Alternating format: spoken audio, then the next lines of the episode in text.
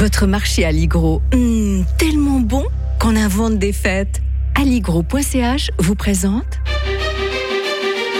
Radio FR, un jour, une histoire. Alain-Jacques Tornard.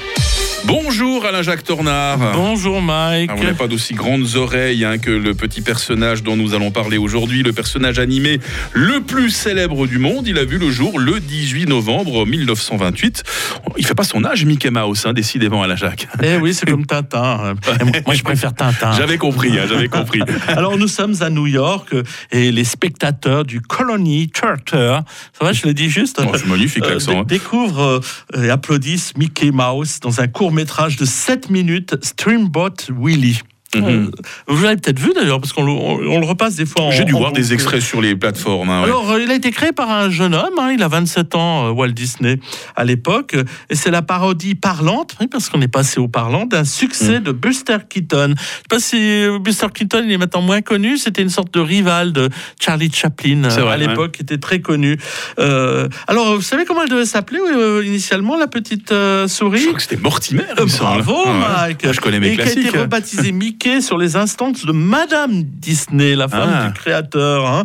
Euh, ça- ce dernier prête sa voix d'ailleurs à Mickey, mais le résultat est si affligeant que dans le film Fantasia, la souris deviendra muette. C'est ça qu'on on oublie toujours. Alors, euh, les premiers dessins animés sont en fait à vocation publicitaire. hein. C'est des courts métrages de quelques minutes. Euh, comment on dit en anglais? Cartoons. Cartoon. Voilà. Cartoon.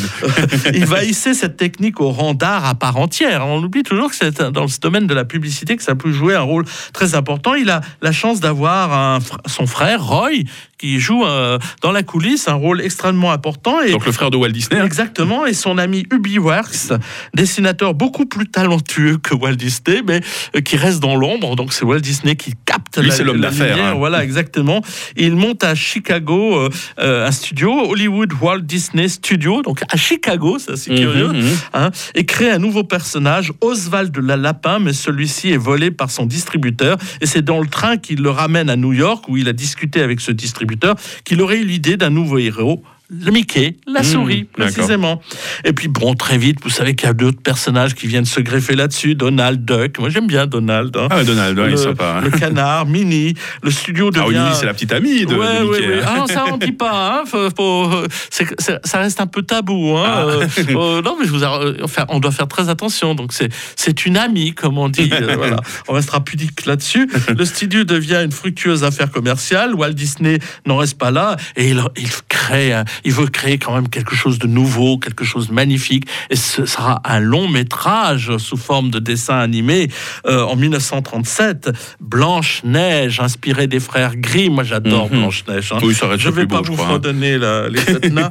Euh, un million d'images quand même colorisées. Le studio mobilise pas moins de 700 personnes. Et vous connaissez la suite. À Belle au bois dormant. euh, Un jour mon prince viendra. hein, euh, Cendrillon, Fantasia. Moi j'aime beaucoup Fantasia, qui a été un, échec commercial parce qu'il utilisait de la musique classique. Oui, Ça beaucoup trop pointu pour les jeunes. voilà, hein. et ça plaisait pas à tout le monde. Donc après-guerre, euh, il se lance aussi dans les parcs d'attractions, euh, un nom que je ne citerai pas. Mais moi, parce que moi, je préfère plutôt aller à Europa Park. D'accord. Bon bah euh, certainement que nos auditrices et auditeurs vont en profiter du week-end pour aller revoir quelques grands classiques sur Disney hein, puisqu'aujourd'hui ça se décline également en plateforme. hein. L'empire de Walt Disney qu'on a évoqué ce matin. On revient euh, lundi. On évoquera en 2004. On en parlait déjà avec la révolution orange à Kiev. Alain Jacques Tornard. Très bon week-end. Très bon week-end à tous.